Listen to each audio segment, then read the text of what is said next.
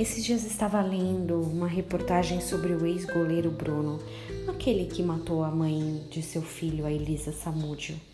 O foco da reportagem era basicamente explorar a possibilidade de retornar ao mercado de trabalho após esse fato. Como um ex-homicida, encontrar um emprego é uma tarefa muito difícil para a maioria das pessoas.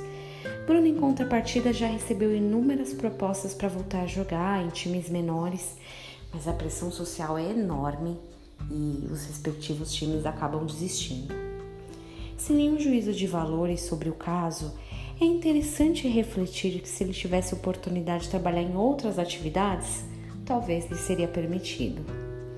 O estigma que temos com tudo que se refere à palavra tão pequena, ex, é enorme.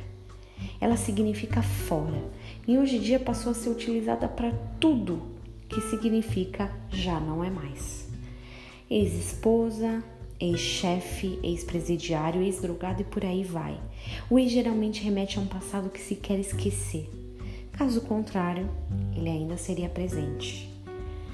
A Bíblia nos canta tantas histórias sobre alguns ex. Alguns, mesmo sendo pessoas complicadas, se renderam à potente mão do Senhor e tiveram o rumo de suas vidas totalmente ajustado. Tal como foi o ex-assassino de crentes, Saulo, que Jesus passou, depois de Jesus, passou a enxergar um novo rumo em sua vida e assumiu uma nova identidade como apóstolo Paulo. Outros foram injustamente colocados em situações adversas, mas ainda assim que trariam consequências para o seu futuro. O ex-presidiário José, por exemplo, poderia ter se revoltado, ter deixado o passado de injustiça definir quem ele seria no futuro, mas não foi esse o caso. Será que você tem deixado o ex definir de forma radical seu presente? E se você tentar se permitir colocar um pós nessa situação?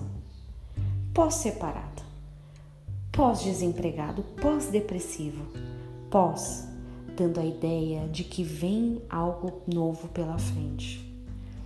Isaías 43, 18 e um pedacinho do 19 diz assim: não vos lembrei das coisas passadas, nem considerais as antigas. Eis que faço nova coisa e está saindo à luz. Que você tenha um dia muito abençoado na presença do Senhor.